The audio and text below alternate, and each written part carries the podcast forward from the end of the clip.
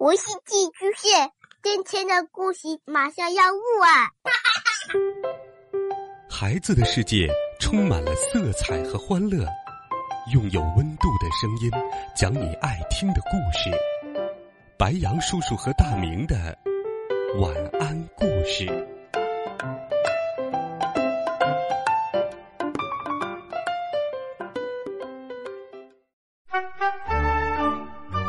小朋友们、同学们，晚上好！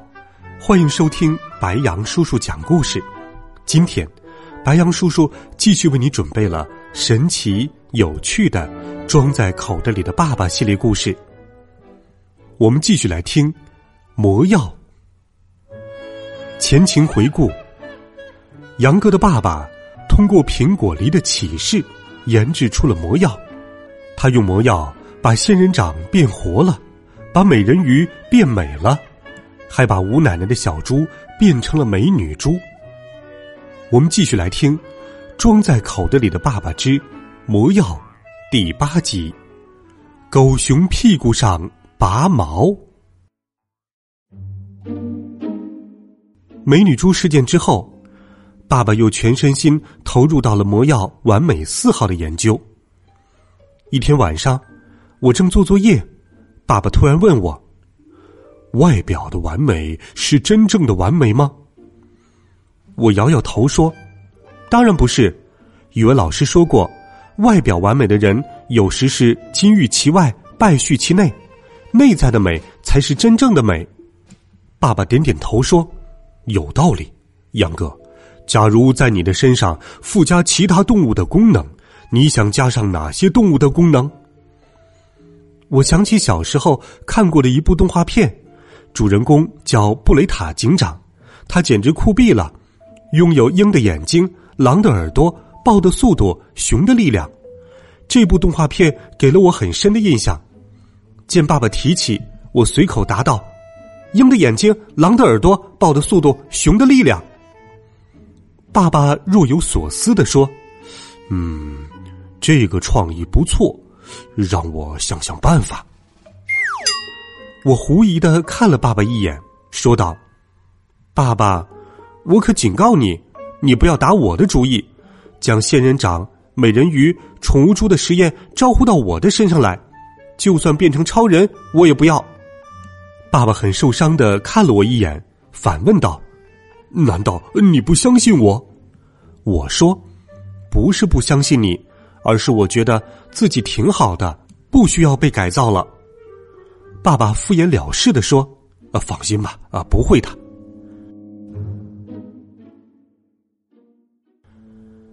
周六早晨，妈妈又去单位加班，临走前，她叮嘱我在家好好做功课。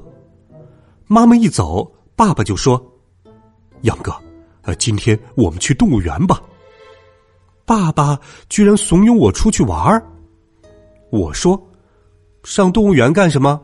看亲戚吗？”爸爸说：“胡说什么？我是觉得你很久没有去动物园了。人和动物都是大自然的孩子，人应当亲近动物，亲近动物可以培养爱心。”爸爸以前可不是这么说的。小时候，我想去动物园，爸爸舍不得掏门票钱。总是对我说：“啊，动物园有什么好看的？不是都长得差不多吗？”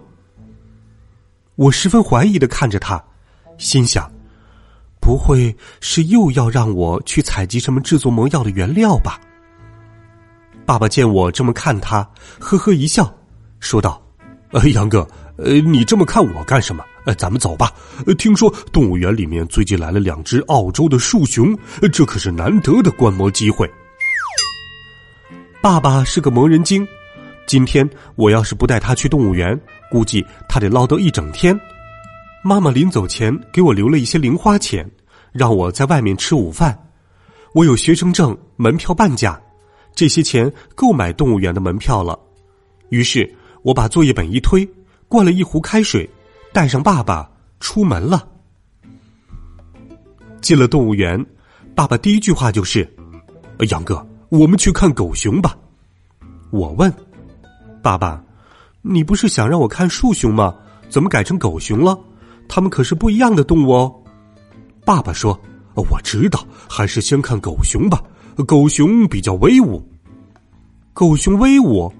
拜托，狗熊是窝囊的同义词才好。”我带着爸爸来到了关熊的笼子外面，熊笼里倒是有几只体型庞大的黑熊，不过它们全都躺在地上晒太阳，一副懒洋洋的样子，看到人眼睛都不抬一下。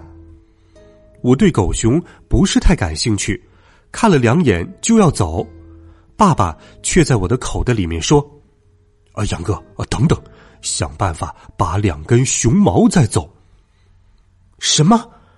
爸爸让我拔熊毛？我没听错吧？这可真叫太岁头上动土！估计熊毛还没拔到，我就被他一巴掌拍死了。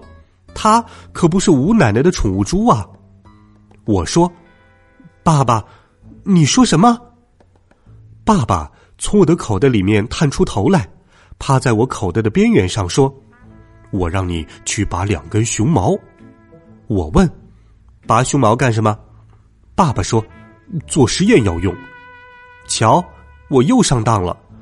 爸爸骗我来动物园，并不是想让我亲近动物，而是想让我帮他弄魔药配方。我坚决的说。我不干，熊要是发起狂来，咱们俩吃不了兜着走。爸爸说：“放心吧，他们在笼子里面关着呢。如果你不干，把我放进去，我自己来好了。”我极力反对道：“不行不行，狗熊用它的一个小爪子就能把你压扁了，太危险了。不是经常有人在汽车屁股上写‘熊出没，注意’吗？那意思就是说。”熊是一种危险的动物，要当心。平时看不到熊都这么提醒人，现在真熊就在那里摆着，怎么可能让爸爸冒这种险呢？爸爸说：“哦，不管危不危险，我今天一定要弄到几根熊毛。”哎，瞧，我的爸爸就是那么固执，真拿他没办法。我脑子飞转，想着如何才能阻止爸爸。这时。爸爸已经顺着我的衣服爬到了地上，又钻进笼子里面，奋不顾身的朝离他最近的一只狗熊跑去。我吓坏了，心想：“爸爸耶，你，你这不是找死吗？”我的手伸进栏杆里，大声喊道：“爸爸，快回来，快回来！”但是，胆大包天的爸爸已经顺着那头黑熊粗壮的腿爬到了他的屁股上。并伸出两手，使劲的拔熊毛。我的心提到了嗓子眼儿，不由得感到后悔。我应该答应他，不应当让他自己去冒险。这时，一个声音在我旁边喊道：“小朋友，快把手拿开，危险！”我扭头看，是一个穿制服的工作人员，他长着一脸络腮胡子，皮肤黝黑，眼睛圆圆的。跟狗熊差不多，要是在平时见到他在跟笼子里的黑熊比照，我估计会笑出声来。但现在我没有这个心情，我把手缩回，朝他喊道：“爸爸，我爸爸。”我扭头看爸爸，糟了，大黑熊竟然把巨大的熊掌拍在了他的屁股上，一定是我爸爸拔熊毛把他给拔疼了，他以为是什么虫子在咬他。就用熊掌去拍我爸爸。当大黑熊的手掌挪开时，天哪，爸爸不见了！络腮胡子疑惑的问：“你爸爸怎么了？”我的目光粘在了黑熊身上，上下搜索，着急的说：“我爸爸不见了！我爸爸不见了！”络腮胡子急了，吼道：“什么？你爸爸不见了？”你是不是跟你爸爸走散了？别着急，我跟动物园的广播室说一下，让广播帮你找。他说话的嗓门很大，幼儿园的孩子听到他这么大声说话，估计会被吓哭的。我努力让自己冷静下来，说道：“啊，不用了，您能不能把铁笼子打开，让我进去找找？”络腮胡子吃惊的看着我说：“你说什么？你爸爸怎么可能进到笼子里面去？”我急得快哭出来了，我爸爸可能被狗熊给吃了。络腮胡子说：“这怎么可能呢？呃，狗熊全都好好的被关在笼子里面，怎么可能把你爸爸给吃了？呃，小朋友，你是不是故事书看太多了？好了好了，我还是带你去广播室，让人帮你广播一下吧。我知道，广播肯定是不可能帮我找回爸爸的，可是我怎么才能说服络腮胡子，让我进到笼子里面呢？我正犹豫着，突然。我听见一个微弱的声音在喊：“救命啊，杨哥，快救救我！”我循声看去，天哪，爸爸被黑熊握在掌中了。黑熊此时正打量着爸爸，琢磨着是不是该将爸爸吃掉。我指着黑熊，结结巴巴的说：“叔叔，叔叔，快，快救救他！”络腮胡子看见了我爸爸，很生气的说。小朋友，笼子外面的牌子上写着“不得喂食动物”，你怎么能用玩具喂狗熊呢？络腮胡子把我爸爸当成了玩具，我就坡下驴说道：“您，您能不能把我爸爸……不，不是我的玩具，拿出来？”络腮胡子瞪了我一眼，说道：“哼，就这一回，下不为例。”他说着，走到熊笼另一边的小房子外面，那是熊舍。狗熊们玩累了，就通过一个小小的通道回熊舍休息。络腮胡子用钥匙打开门，进去之后，从熊舍里拎了根黄瓜，穿过通道，打开了一扇抽屉式闸门，进到笼子里。我再往黑熊那里一看，天哪，他正张开血盆大口，要将爸爸往嘴里送了。我催促道。叔叔，求您了，快一点儿！络腮胡子朝狗熊做了个手势，说道：“放下，放下，不要吃乱七八糟的东西了。”黑熊拿到嘴边的熊掌定住了，他看看爸爸，又看看络腮胡子，犹豫不决。络腮胡子走过去，一边将手中的黄瓜递到黑熊的另一只手掌上，一边用手轻轻的掰黑熊捏着爸爸的熊掌。他的胆子真大，估计因为他是饲养员，跟狗熊熟，所以不怕他。我的心提到了嗓子眼儿。终于，黑熊选择了络腮胡子手中的黄瓜，松开了握住我爸爸的手。幸好络腮胡子眼疾手快，及时抓住了爸爸，不然爸爸肯定要摔得够呛。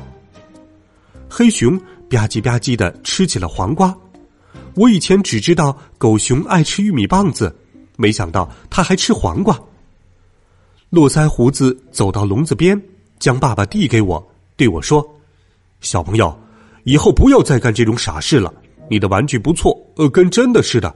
多少钱？在哪儿买的？回头我也给我儿子买一个。”我飞快的将爸爸接过来，点点头说：“谢谢叔叔，谢谢叔叔。”然后头也不回的离开了狗熊区。路上，爸爸突然说：“杨哥，我们现在去看看老虎吧。”什么？看老虎？难道这一回他想让我从老虎的嘴里拔牙，或者他想以身驯虎？好了，孩子们，这一集魔药的故事，白杨叔叔就给你讲到这里，希望你能够喜欢。微信搜索“白杨叔叔讲故事”，每天都有好听的故事与你相伴。我们明天见，晚安，好梦。